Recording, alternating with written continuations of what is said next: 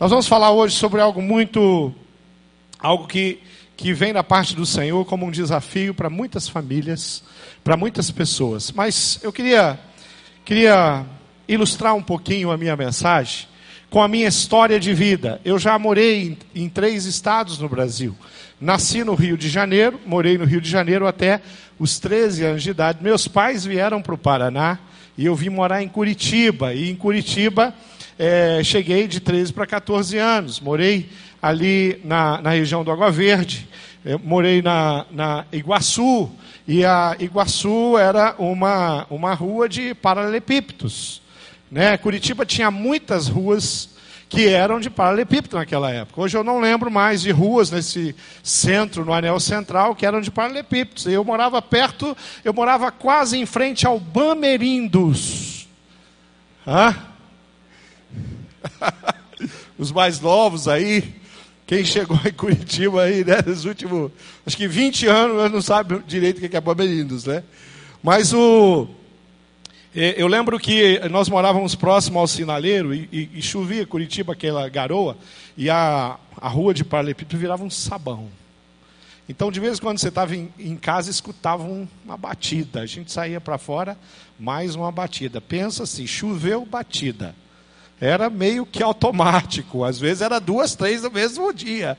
Era impressionante, porque aquele negócio do paralelepípedo era liso aquilo lá, né? Não, dá, não era bom para andar de bicicleta, não era bom para andar de patins, né? mas para escorregar com o carro era uma beleza. Né? Então Curitiba tinha um jeito provinciano. Mas eu morei também um tempo no estado de São Paulo, em todos os lugares aonde eu morei. É, eu conheci e me relacionei com pessoas. E muitos colegas de trabalho nas companhias aonde eu, eu trabalhei, aonde eu servi, e ali, os anos passando, o estado mudou, e a gente vai perdendo contato com muitas pessoas que você se relaciona. Mas eu quero falar de dois grupos um, a igreja do Senhor Jesus, que em todos os lugares por onde eu andei, durante toda a minha vida, ficou pessoas que nós não perdemos o contato de alguma forma. Quando eu volto ao Rio de Janeiro, eu encontro famílias que têm a ver com a minha igreja, que têm a ver é, com a, a minha história, gente que a gente não perdeu o vínculo, apesar de mais de 40 anos, 47 anos já de vida que eu tenho. É, quando eu, eu, eu, falo das pessoas que passaram pela minha muita gente nunca não tem mais notícia, não sei aonde anda, não sei nem se tem possibilidade de encontrar. Mas a família de Deus, Deus preservou muitas pessoas, porque os vínculos que Deus realmente nos dá são muito grandes. Mas eu quero falar de um outro grupo, esse ainda mais presente. Esse nunca teve distância que me fez me separar ou quebrar os laços que o Senhor deu, que é a minha família de sangue. Então, quando eu estava morando em São Paulo, é, longe da minha parentela, e da, da, minha família e da minha parentela, eu, a Márcia e, a, e os nossos filhos, é, a, a, família de sangue, ela continuava tão perto da gente, muitos daqui, é, e até do Rio de Janeiro, iam até São Paulo para nos visitar. Nós íamos ao Rio de Janeiro para ver a parentela, vimos a Curitiba para estar com, com a mamãe, com o papai, com os irmãos, e a distância não é capaz de quebrar esses vínculos, porque isso vem da parte do Senhor. Quando nós temos uma vida saudável, nós priorizamos e valorizamos os vínculos que nós temos, tanto com a família de sangue de fé, família do sangue de Cristo, quanto com a família de sangue mesmo aqui, não é? A família ali do, do, do, do DNA, a família que, que nos gerou, a família que nós fazemos parte. E isso é fundamental. Mas o que eu tenho para conversar sobre isso são ah, os laços quebrados. E uma coisa eu posso garantir para vocês, pela experiência que a gente tem adquirido, no acompanhar as famílias, no gabinete, no ouvir pessoas feridas e machucadas, eu posso garantir, com, muito, com muita convicção e certeza, ninguém tem capaz, capacidade de nos ferir tanto quanto a nossa família de sangue. As feridas abertas pela família de sangue elas são as mais profundas. Queridos, eu vou dizer uma coisa aqui, até com temor. é, porque eu vou falar de alguma, a, a, um dos ataques mais graves que uma pessoa pode é, ser, é, ser submetida, que é um estrupo, mas um estrupador desconhecido. Não tem poder de entrar tão profundo no coração de uma pessoa para ferir do que a mãe, o pai, um irmão de sangue, um marido, uma esposa, um filho. Você consegue entender isso? A gente consegue com, com um, um, com um trabalho, com, com uma, terapia de Deus na vida de uma pessoa, restaurar ela de machucaduras do passado, de muitas coisas, é, com uma certa facilidade. Mas quando a ferida vem da família, a, a, o, o, o trabalho, o desempenho tem que ser maior. Então, essa família criada por Deus para ser bênção também tem a capacidade de ferir. Uma mulher que foi, é, que Deus a criou, deu a ela condi condição de gerir, de, de, de, de, gerar uma criança, um filho. Ela, ela, ela tem uma capacidade também de ferir esse filho profundamente. E essas sim, são as dores e as feridas profundas que ficam no coração da gente. Eu escolhi um texto em 2 Coríntios, no capítulo 2, e é um texto que fala sobre uma situação e eu quero, eu quero tirar os princípios desse texto e aplicar para nós, tanto no contexto da família de fé, sabe, aquele grupo, esse grupo maravilhoso, o seu pequeno grupo, aquele lugar onde você vai se relacionando e você vai se envolvendo e vai é, criando laços com pessoas que faz, começam a fazer parte da sua vida. É, esse texto está bem direcionado à família de fé, à igreja do Senhor Jesus, a alguém, um cidadão, ele cometeu ah, algumas faltas para com a igreja, ele é, e, e envolveu a igreja local ali na cidade de Coríntios, e Paulo vai tratar essa questão. E ele vai tratar e ele vai nos apresentar alguns princípios que eu queria que você aplicasse na sua vida, na sua família de sangue e nesse grupo de relacionamento que envolve o seu coração, que envolve o que Deus proporcionou para você. No capítulo 2, a partir do versículo 5, diz assim: Se alguém tem causado tristeza, não o tem causado apenas a mim, mas também em parte para eu não ser demasiadamente severo a todos vocês.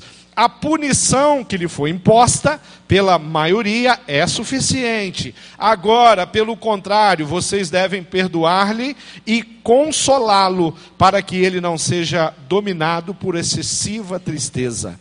Portanto, eu lhes recomendo que reafirmem o amor que tem por ele, por essa pessoa. Eu lhes escrevi com o propósito de saber se vocês seriam aprovados, isto é, se seriam obedientes em tudo. Se vocês perdoam a alguém, eu também perdoo vocês. Paulo está falando como líder desse povo aqui, gente. E aquilo que perdoei, se é que havia da minha parte alguma coisa para perdoar, perdoei na presença de Cristo e por amor a vocês, a fim de que Satanás não tivesse vantagem sobre nós, pois não ignoramos as intenções do inimigo. Queridos, olha que história, olha que confusão, olha que situação que gera um problema grande. Paulo escreve na, na, na, carta, na segunda carta à igreja de Coríntios, ele trata desse assunto com, com, uma, ele, com, com uma ênfase muito forte. Havia aquela igreja, aquela família de fé, quem sabe uma família da igreja, está vivendo e experimentando uma situação que afligiu muita gente.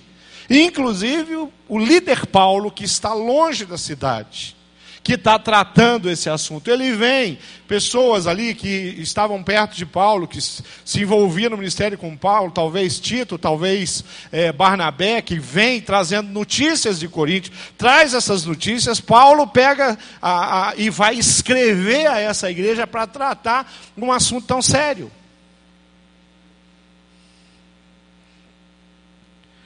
E o texto lido trata de perdão, trata de restauração. O texto lido trata de obediência à palavra de Deus. O texto lido não trata de alguma coisa pequena, não trata de alguma coisa que humanamente falando é, é fácil de resolver. Paulo usa da sua autoridade ali para dar direcionamentos e com palavras pesadas, mas ele não desconsidera que a pessoa que feriu, a pessoa que cometeu um erro, é, e se não está sendo, deveria ser, por aquela igreja, pelas famílias envolvidas ali, uma pessoa amada no coração. Quando nós pegamos essa história, e nós vamos trazer para a nossa vida, para a nossa história, e nós vamos confrontá-la com as nossas feridas, com as dificuldades que nós tivemos, com as pessoas que nos feriram. E nós temos que ter uma atitude, nós temos que buscar em Deus a capacidade de lidar com pessoas e situações que nós vivemos dentro da nossa casa, dentro do meu casamento, dentro da minha igreja dentro do meu pequeno grupo. Então nós temos um, alguns ensinamentos, tem algumas razões por que nós temos que parar e refletir que eu quero trazer nesse texto. E o primeiro é que perdoar, segundo o primeiro versículo que eu li, é o perdoar promove alegria. Perdão é sinônimo de alegria nesse texto. Quando eu perdoo, eu promovo alegria. Mas para promover alegria, eu preciso vencer algumas coisas. Eu preciso vencer o orgulho para me provar a paz. Eu preciso vencer a dureza do meu coração. Não perdoar. Não perdoar significa não permitir que a alegria retorne. É negar isso. Está claro. A Bíblia não está questionando que alguns problemas são muito sérios e muito graves. Ela está falando: olha, tem coisas mais nobres do que isso, do que manter no coração amarguras, sentimentos e ressentimentos. Não perdoar tira alegria, traz dores, mantém enfermidades e as amplia, as aumenta. Salmo 34, 12 diz: Quem de vocês quer amar a vida e desejar ver dias felizes. Você quer dias felizes? Você quer amar a sua experiência de vida? Então, olha só o que ele fala: guarde a sua língua do mal e os seus lábios da falsidade, afaste-se do mal e faça o bem. Busque a paz com perseverança, lute por isso. Se enganje no propósito de vencer. A segunda nobre razão que Paulo nos ajuda nesse texto é que perdoar, ele suspende uma situação de punição. Olha, a punição que lhe foi imposta pela maioria é suficiente. O mal que essa história já causou é suficiente. Estávamos conversando é, no carro, é, eu estava com os pastores, e nós estávamos falando sobre a situação do Cali Filho. E um dos pastores citou, ele falou assim: Olha, esse rapaz precisa sim ser punido, precisa ser recolhido, né, pelo andar da carruagem, aí vai passar um ano e pouco é, atrás das grades, aí os juízes todos se levantam e um fala, é um absurdo, é pouco, é pouco, não sei o quê.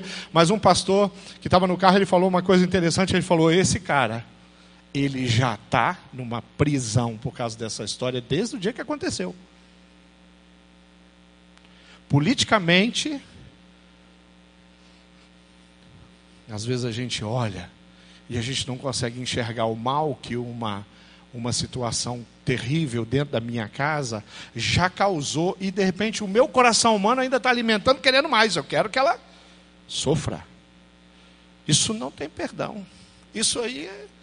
Não, mas o que ele fez para ela, queridos, o que fez é sério. Senão nós não trataríamos. Senão nós não gastaríamos tempo, às vezes, ministrando, conversando, ajudando uma pessoa. Senão não, não teríamos tantos, tantas pessoas gastando tanto, tantas horas, às vezes, numa terapia com o seu psicólogo lá. Não é? Por quê? Porque tem coisas que não são tão simples. E Paulo está falando assim: olha, já houve, já teve uma punição. E não é isso que nos alegra. Não é a punição que nós temos o foco. Nós queremos a restauração. Nós queremos a liberdade que foi roubada por uma circunstância, por uma situação. Nós queremos o exercício da misericórdia. Nós queremos perdoar.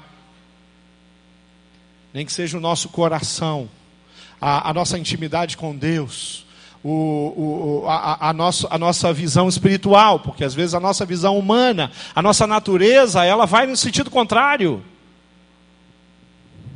Efésios capítulo 4, versículo 32 diz: Sejam bondosos e sejam compassivos uns para com os outros.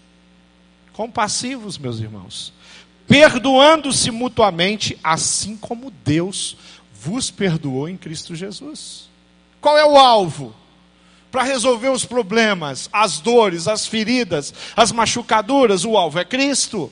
Qual é o modelo e o exemplo de perdão? É o, é o exemplo é Deus. Porque o que Deus perdoou era imperdoável na minha vida e na sua vida. Terceira razão, terceiro ensinamento que nós temos aqui nesse texto de Coríntios é o coração que perdoa, ele produz consolo. Olha o que diz o versículo 7. Agora, pelo contrário, daquilo que já vivemos, daquilo que já experimentamos, daquilo que já foi feito, falado, brigado, gritado, agora nós devemos perdoar e nós devemos consolar. Consolar quem? Todas as pessoas que estão envolvidas nessa história. É isso que nós precisamos fazer. Nós temos que perdoar. Nós temos que ajudar.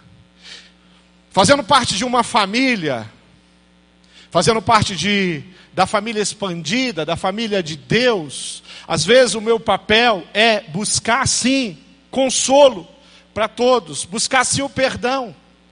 Mas humanamente, às vezes, o que a gente faz é pegar gasolina e jogar no fogo. Provérbios 24, versículo 17 diz: Não se alegre, não fique feliz quando o seu inimigo cair. Quando aquela pessoa que causou dano, ela está pagando, sofrendo, tem consequência, pecado tem consequência. Nós temos o Deus que é o Deus da misericórdia. Nós temos o Deus que é o Deus da graça, mas uma coisa que Deus não tolera e Ele trata é desobediência. Tem um evangelho que é pregado aí que a ênfase dele é 100% na graça da misericórdia. Mas Deus não tolera a desobediência. E às vezes o meu não perdoar é sim uma atitude de desobediência à palavra da minha parte. Cada caso é um caso, cada história é uma história, cada ferida tem uma característica. Mas a palavra de Deus, e o poder de Deus, e o amor de Deus, é aquele que consegue aplanar qualquer terreno tortuoso, e ele consegue deixar reto, desenvergar qualquer cana torta. É o que diz a palavra, é o que diz Isaías. A quarta coisa, que nós podemos aprender com esse texto é que o perdão demonstra e reafirma o amor. Ele mostra, olha, tem amor aí. A atitude que está sendo aplicada nessa história, nessa situação, nesse, nesse relacionamento quebrado, nessa família que foi destruída, uma família que se reunia, uma família que tinha almoço de domingo e era muito gostoso, que dava risada junto agora, de repente aconteceu alguma coisa lá e, e foi cada um para um lado. E por quê? Por causa de uma pessoa, será? Mas de repente foi. A gente olha para a palavra e fala: é. É a hora da gente reafirmar que de fato nós somos de Deus. E reafirmar que de fato nós recebemos, acolhemos e agora nós ofertamos o amor de Deus sobre a nossa vida. Nós vamos partir, compartilhar, nós vamos compartilhar Amar é, sem dúvida, uma decisão. Nem sempre uma decisão tão simples e tão fácil para a gente, mas é uma decisão. Eu escolho amar, apesar do que aconteceu. Eu escolho amar, apesar da ferida que foi aberta em mim. Eu escolho perdoar, apesar de que aquilo que aconteceu foi extremamente grave. Nós optamos pela palavra, nós optamos por Deus. Nós não queremos viver, nós não queremos carregar dentro de nós coisas ruins, pesos desnecessários. Coisa mais boa que tem é se livrar de um peso. Querido, às vezes na, nas é, viagens que a gente faz, eu, a gente tem. A, a mala, ela é mala, né? Mas tem mala pior que mala. Livros, por exemplo. Nada é tão difícil de carregar quanto livro. Às vezes está em caixa. Aí você leva os livros. E aí, na ida, a, tem a, a mala dos livros. Aí na volta, os livros ficaram por lá. Jesus, que coisa maravilhosa. É você não ter a mala tão pesada na volta, né? Tem gente que é o contrário, a mala vai leve. Aí chega lá, pega o cartão de crédito. Aí faz uma ruaça com o cartão de crédito. Aí a mala volta pesada, né? Tem gente que tem que comprar outra mala, uma mala só, que a mala já não é suficiente. Tem que comprar outra. Aí, meu irmão, estou falando de matéria. Agora imagina carregar dentro do coração da gente o ressentimento. Imagina carregar dentro do coração da gente uma amargura. Imagina carregar é, sobre os nossos ombros algo que o Senhor Jesus falou, querido, eu fui para a cruz. Então você, por favor, passa para cá esse peso. Entregue, estende a sua mão. Me entrega, Jesus está falando. Pega a sua ira, pega a sua amargura, pega o seu ressentimento, pega as suas dores e estica a sua mão e coloca na mão daquele que tem poder para restaurar, mudar a sua atitude, mudar o seu coração, liberar a sua mente. Mateus 5, versículo 44 ao 48 diz: Mas eu lhe digo, amem aos seus inimigos e orem por aqueles que vos perseguiram, porque vocês para que vocês venham a ser filhos do seu Pai que está no céu, porque Ele faz raiar o seu sol, sol sobre os maus e sobre os bons, e derrama chuva sobre justos e injustos. Se vocês amarem aqueles que os amam, que recompensa receberão? Até os publicanos fazem isso, aqueles, aquelas pessoas falsas, mentirosas, até eles fazem isso.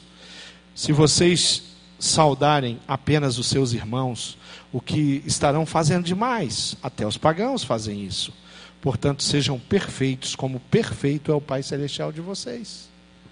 Haja com perfeição.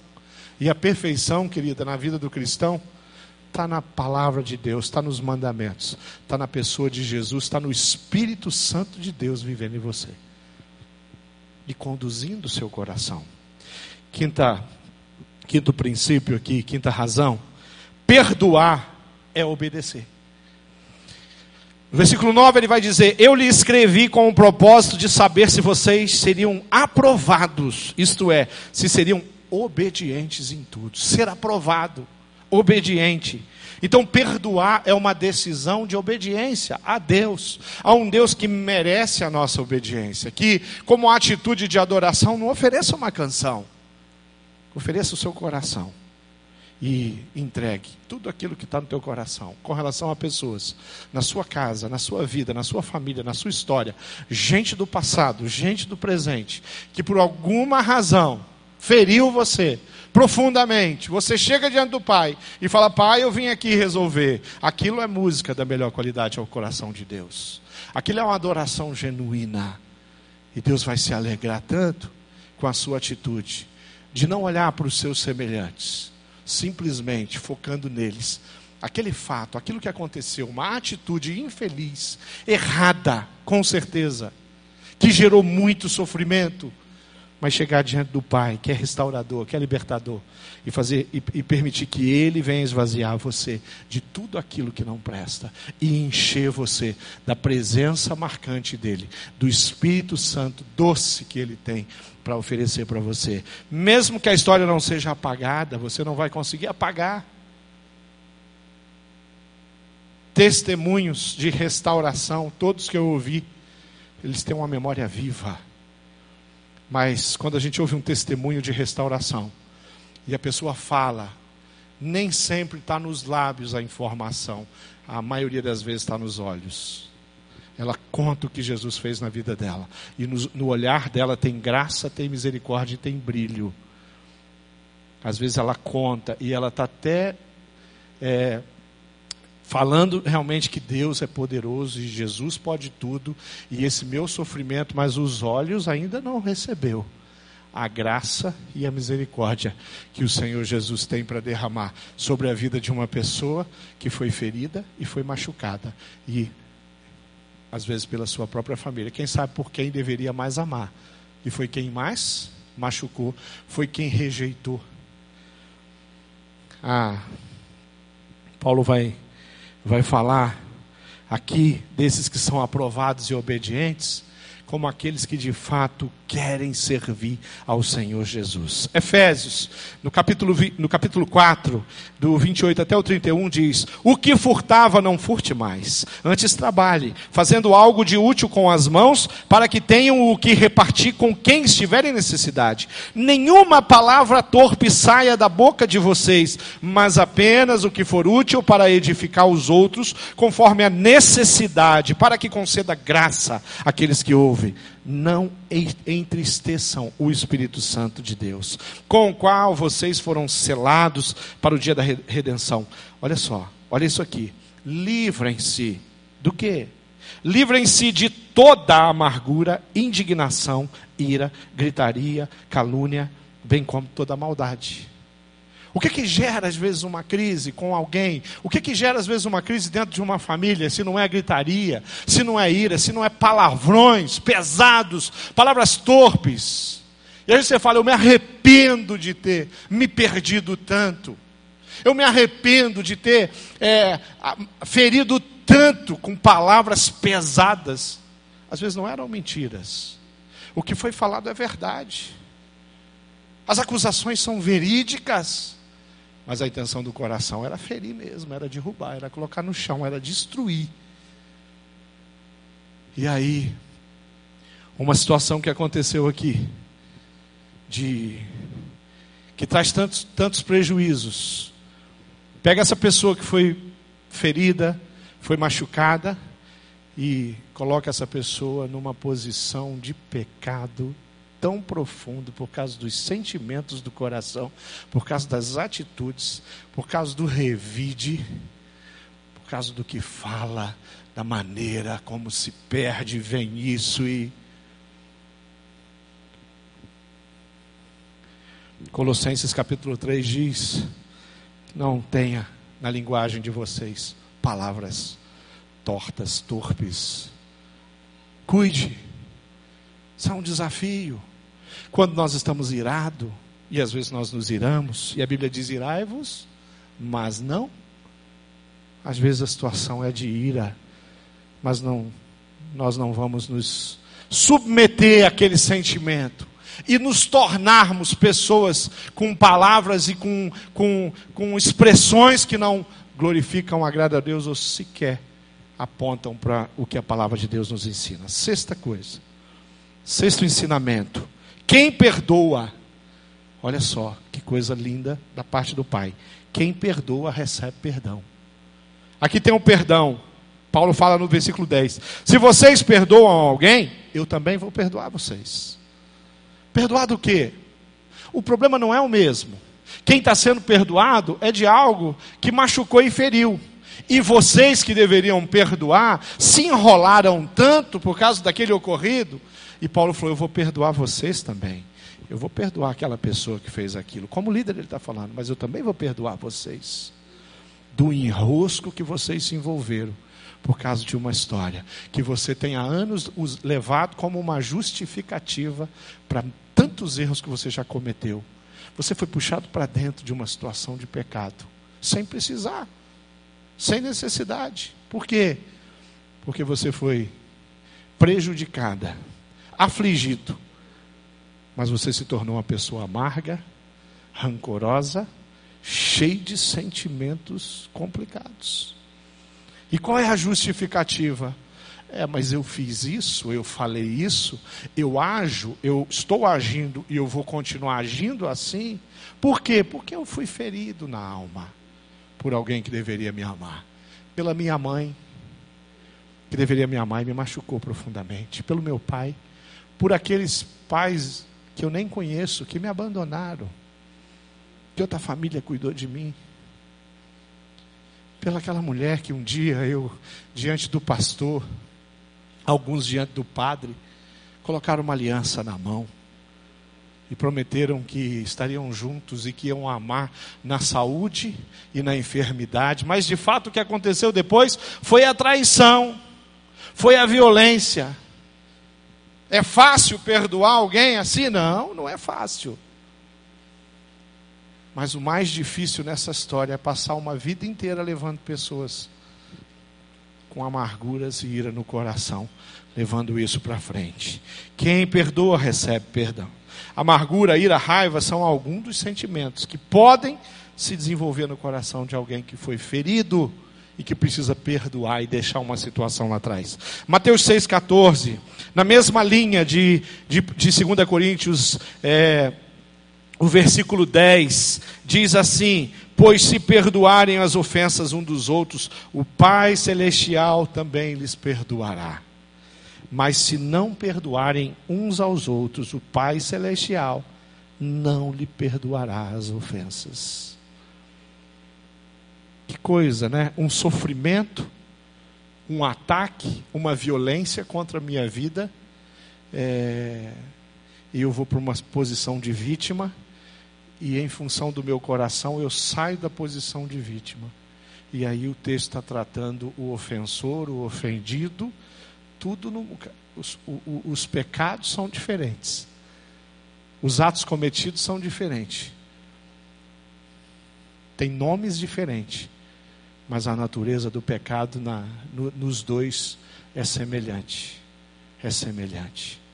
Um na desobediência contra a palavra, contra Deus, na falta de amor contra, com relação ao próximo o outro por ter ferido, por ter feito escolhas ruins, que trouxe tanto transtorno, que trouxe machucaduras tão profundas na sua vida.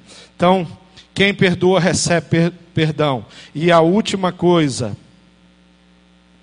e a última coisa que eu quero tratar aqui nesse tema é que o perdoar nos livra do ataque de Satanás, do inimigo. Olha o que diz o versículo 11: a fim de que Satanás não tivesse, não tire vantagens de você sobre nós, sobre a nossa família, sobre a nossa igreja, pois não ignoramos as intenções de Satanás com relação a essa história do passado ou do presente, o que está acontecendo. Paulo está advertindo e falando: olha, vocês vão ficar com a porta da frente da casa de vocês aberta para o ladrão, o infeliz, entrar. Vocês vão permitir a porta aberta porque ele vai entrar. Nós não temos dúvida, Paulo está falando, da intenção de Satanás com, essas, com esse ocorrido, com esse fato na sua história.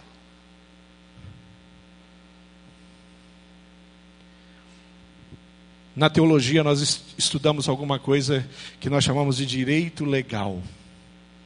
O direito legal, mais conhecido pelos crentes como é, a legalidade, é a permissão que damos ao inimigo para nos atacar. Normalmente o crente ele pega a, a, a consequência e ele joga no colo de Deus. A Bíblia, Paulo não está jogando no colo de Deus, ele está colocando no teu colo, no meu colo. Ele falou: que, quem dá legalidade para Satanás agir não é Deus, é você. Você fez escolhas que representam a vontade de Satanás, não a vontade de Deus. Você escolheu amargurar, você escolheu a ira, você escolheu o desamor, você não escolheu se dobrar diante de Deus e pedir misericórdia de Deus pela sua vida fala: Pai, me ajuda a tratar esse negócio, esse sentimento, essa situação.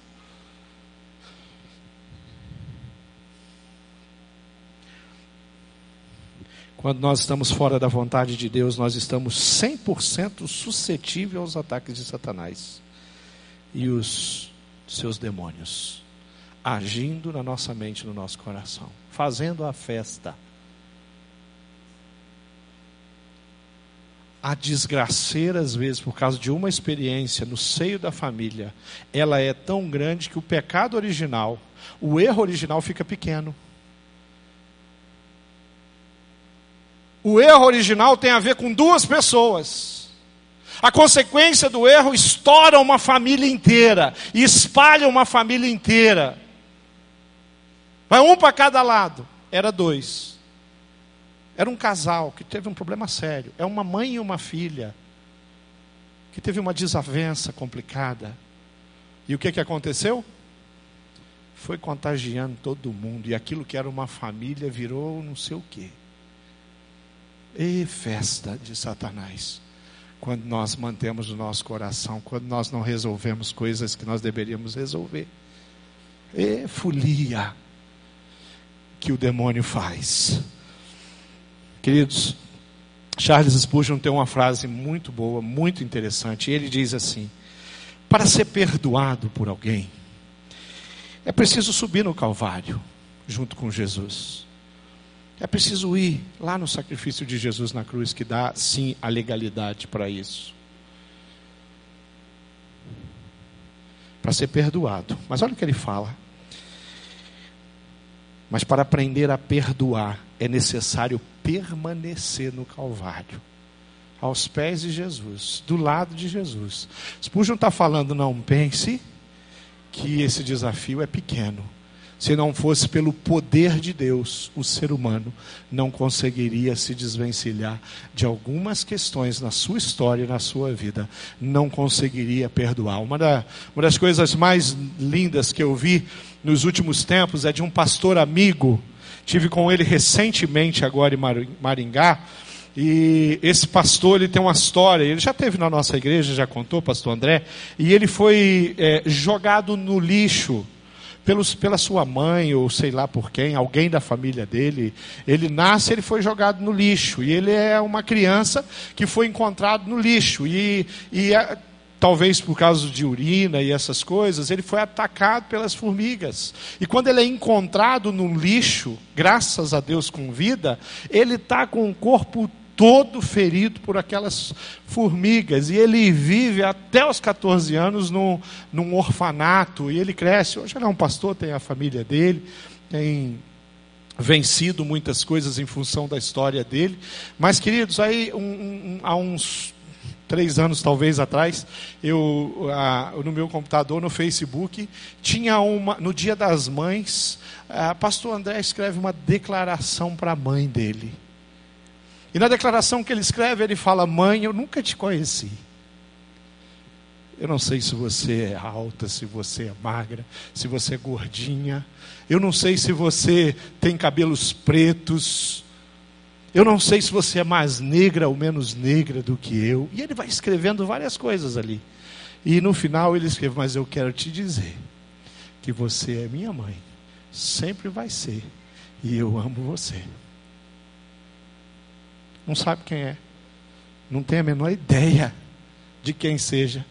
Mas um dia Deus visitou o coração dele. E falou: Tem uma mulher que você não conhece, talvez não vá conhecer é a sua mãe. Queridos, só Deus para produzir no coração de um homem um sentimento como esse. O ser humano faz isso não. É Deus. Toda bondade que vem do meu coração vem de Deus. Toda capacidade de amar que eu tenho vem do coração de Deus. Toda a disponibilidade para servir que eu tenho vem do Pai. E existem muitas dificuldades humanas para a gente resolver a questão do perdão. Uma que a gente não se esquece.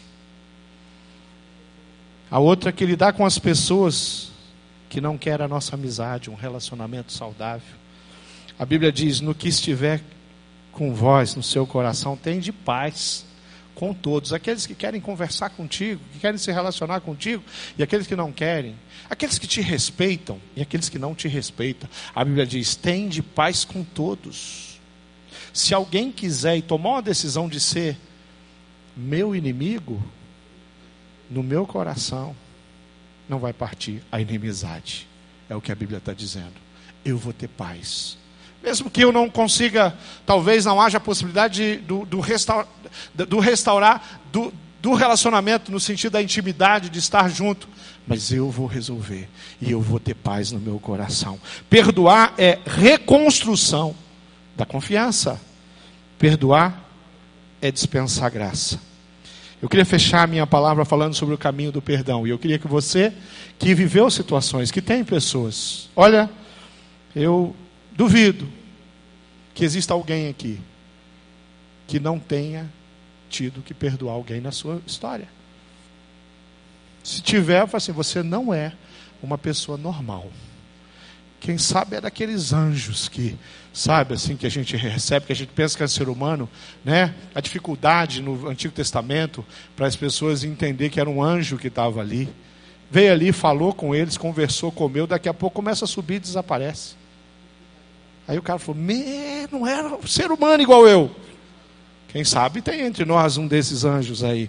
Primeira coisa que eu preciso fazer, o caminho do perdão, reconhecer que você é um pecador perdoado. Eu não posso me esquecer disso. Que eu recebi um perdão de algo que nenhum outro ser humano conseguiu fazer alguma coisa para mim que foi tão grave quanto aquilo que eu fiz para Deus.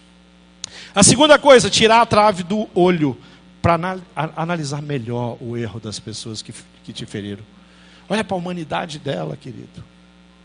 Veja que ela tem de fato capacidade para fazer aquilo. Tenta olhar para isso. Tenta olhar para isso. Tira a trave do teu olho, porque você pode enxergar muito defeito das pessoas, mas tem muita dificuldade para enxergar os seus defeitos.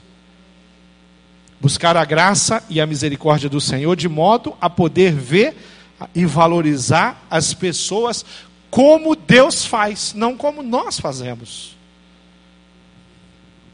compreender o sentido bíblico de perdoar e aprender com Deus como que se perdoa. Ele é a nossa referência, ele é o nosso modelo. Nós somos discípulos. Discípulo faz aquilo que o mestre ensina. Anda no caminho do mestre. O nosso discipulador maior tem, ele é PhD em perdão tem doutorado, pós-doutorado, tudo que você imagina de curso de perdão, esses cursos todos Deus fez. Porque Ele entende desse negócio como ninguém. Acreditar no arrependimento e na mudança da pessoa. E aqui acreditar, talvez a pessoa não esteja sendo tão sincera, que isso não é um problema teu. Da sua parte, você vai acreditar. Você vai tratar o seu coração com relação àquilo ter convicção de que perdoar é necessário para uma vida saudável, viver e morrer bem, em paz com Deus.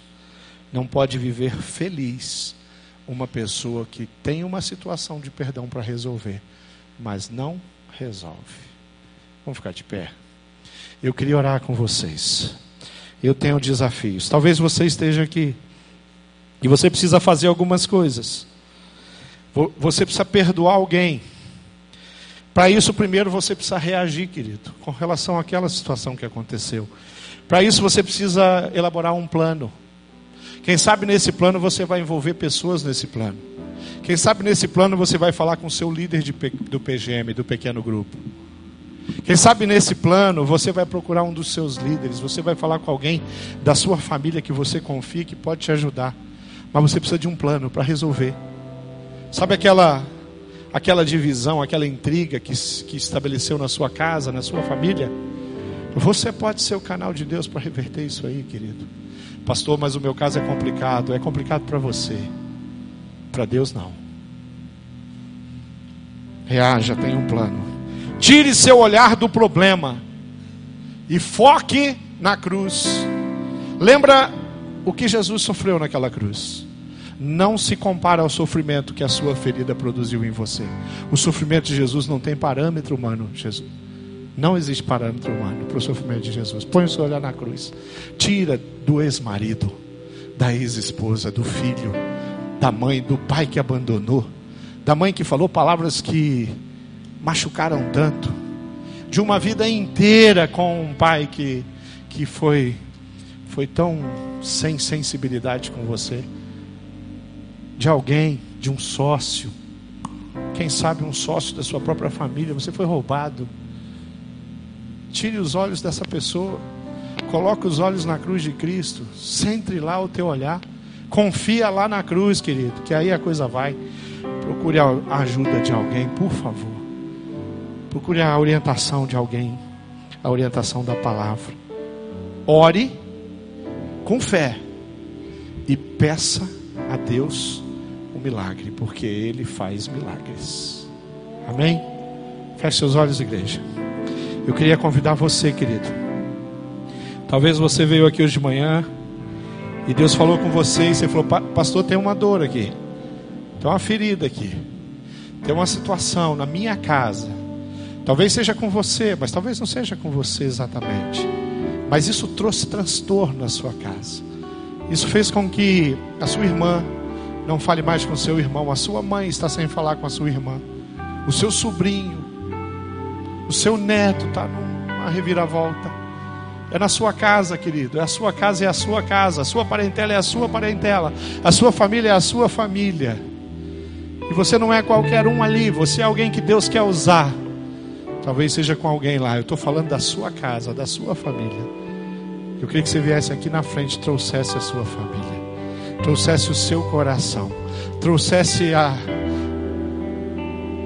alguém que você quer perdoar hoje, você quer deixar aqui, alguém que você quer startar um processo lindo. Vem para cá, vem para cá, gente.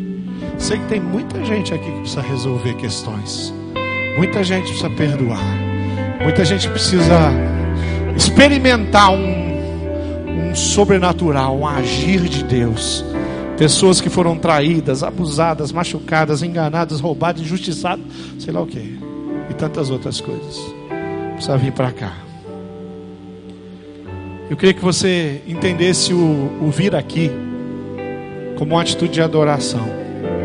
Eu estou indo lá porque hoje eu tenho uma oferta para entregar para o Senhor. É a oferta, é o meu coração. Já falei e repito. Não tem canção, querido. Não tem canção que agrade tanto o coração de Deus do que a sua atitude de resolver. Vem para cá, traz sua família aqui. Traz a sua vida aqui. Vem aqui para perdoar. Pastor, eu estou com dificuldade. Eu estou entendendo o que o senhor está falando.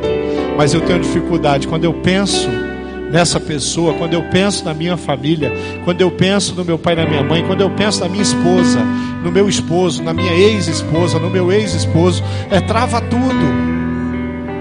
Mas eu quero me libertar disso.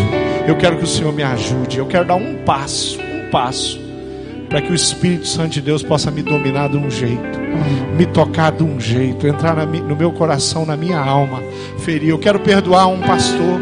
Eu quero perdoar um líder de pequeno grupo. Eu quero perdoar um irmão, colega de ministério. Trabalhamos junto, meu irmão de ministério. Eu preciso fazer isso. Eu preciso perdoar a igreja da onde eu venho. Aquela igreja ainda está, ela fica latejando as memórias, as coisas que aconteceram. Eu preciso perdoar uma igreja inteira, porque ela gerou amarguras no meu coração, rancores. Eu preciso fazer isso agora. Eu não vou sair daqui sem fazer isso. Eu não vou sair daqui sem que o Espírito Santo de Deus me toque. Antes, sem que o Espírito Santo de Deus tome conta de mim, sem que o Espírito Santo de Deus haja profundamente hoje, sem que o Espírito de Deus não seja derramado sobre a minha cabeça, eu não vou sair daqui sem receber a bênção de Deus. Eu quero a restauração da minha família, eu quero a restauração dos meus queridos, eu quero que aqueles relacionamentos quebrados lá, eu quero que o pai, de tantos anos já que eu não vejo, que ele seja perdoado no meu coração, que a mãe que deveria ter cuidado de mim não cuidou. Eu quero que aquelas palavras que são tão vivas, que foram ditas por alguém, fiquem no altar, na cruz, aos pés do Senhor Jesus. Tempo de restauração. Talvez você esteja tratando alguma coisa que tem um ano, dois anos, mas talvez você esteja tratando alguma coisa que tem 40 anos. Tem 20 anos. Ah, o Jesus que eu conheço tem poder para resolver problemas de um mês e problemas de 40 anos. E Ele faz isso de uma forma tão simples e extraordinária. Ele muda a nossa atitude, Ele muda o nosso coração. Ele traz o sono perfeito. Ele traz o contentamento, Ele traz a obediência e me põe à disposição dela. Jesus faz isso, queridos. Ele é extraordinário. Nós vamos orar, nós vamos orar. Nós vamos orar e nós vamos declarar. Sabe o que nós vamos declarar? Que Jesus é a cura. Cante assim, ó. Creio que tu és a cura. Cante isso. Creio que és tudo para.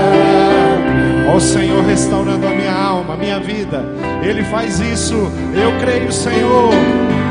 Creio que tu és. Creio que não há outro igual a ti. Cante isso, querido, cante isso.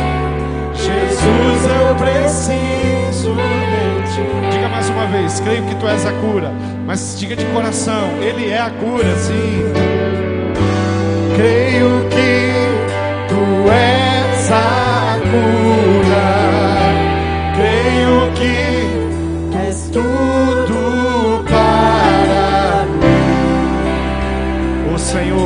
cuidar dessas pessoas aqui, Pai.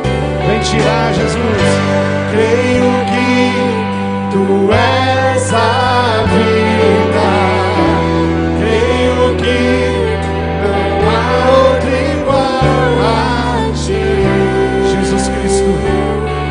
Jesus, eu preciso de ti. Igreja, estenda a sua mão para cá. Você é um servo de Deus, você vai abençoar. Você vai ministrar sobre a vida das pessoas que estão aqui. Você vai orar por elas. Talvez você não conheça algumas das pessoas, mas você sabe que elas estão aqui porque tem uma história aqui. Então você vai estender a sua mão, você vai orar comigo. Eu faço a minha oração. Você faz a tua oração. E você abençoa esse povo. Porque hoje é dia de restauração. Pai amado, eu sei que o Senhor está aqui. Eu sei que o Teu Espírito Santo nos visita. E Ele está visitando pessoas aqui. Eu te louvo por toda a restauração. Eu te louvo por toda a alegria promovida por um Deus de amor. Por um Deus que é, o, que é aquele que tem a paz, que excede o entendimento para oferecer. É o Deus que muda a nossa mente. É o Deus que tira, Deus, que faz com que as feridas sejam se tornem cicatrizes de testemunho, de transformação. O Senhor é aquele que conhece todas as histórias aqui reunidas. O Senhor estava presente e viu quando as machucaduras elas estavam sendo feitas, Pai. O Senhor viu quando a separação, o Senhor viu quando a palavra maldita foi dita. O Senhor disse, Deus, quando alguém aqui foi tocado por alguém. O Senhor, o Senhor viu, Deus, quando Satanás entrou para destruir a comunhão de filhos que viviam perto dos seus pais e que foram separados pelo divórcio por tanta maldição. O Senhor é aquele que sabe quais são as feridas mais profundas que esses irmãos têm. O Senhor as trata e as trata com tanto poder, Jesus. O Senhor toca na nossa mente, no nosso coração, muda a nossa atitude. E tudo que eu quero, Pai, é que essas pessoas consigam deixar aqui, na cruz, todas as lutas, todos os sentimentos que brotaram, que foram desenvolvidos, diariamente alimentados. Que elas sejam perdoadas por todas as palavras de maldição que elas proferiram em função da dor, em função da crise, em função daquilo que foi estabelecido ali. Pai, eu oro por todas as famílias que foram divididas, Pai. Por todos os relacionamentos que foram quebrados. E o Senhor é aquele que nos aproxima, que nos une. E o Senhor é aquele que promove no nosso coração um amor genuíno e sincero. Então visita os meus irmãos. Toca a mente deles toca o coração deles, cura, restaura, limpa, livra, tira o peso. Pegue para si, Pai, porque essa é uma promessa. Não deixa ninguém, Pai, ninguém atrapalhar isso. Não deixa ninguém, Pai, segurar firme no peso, Pai. Mas que eles consigam soltar e que haja restauro. E tudo mais, Pai, os milagres as histórias que podem brotar daqui, não mais de amargura, mas agora de bênção. O Senhor é um Deus tremendo e nós te adoramos e declaramos o quanto nós te amamos e reconhecemos o perdão que recebemos. Rece reconhecemos a misericórdia derramada todas as manhãs sobre as nossas vidas e nós oramos no nome do Todo-Poderoso, do precioso Jesus que morreu na cruz por nós e que nos ama e nos amou profundamente, que está conosco, vivo como nunca, e o Espírito Santo de Deus Consolador que nos guia. Nós oramos muito agradecidos, em nome de Jesus. Aleluia.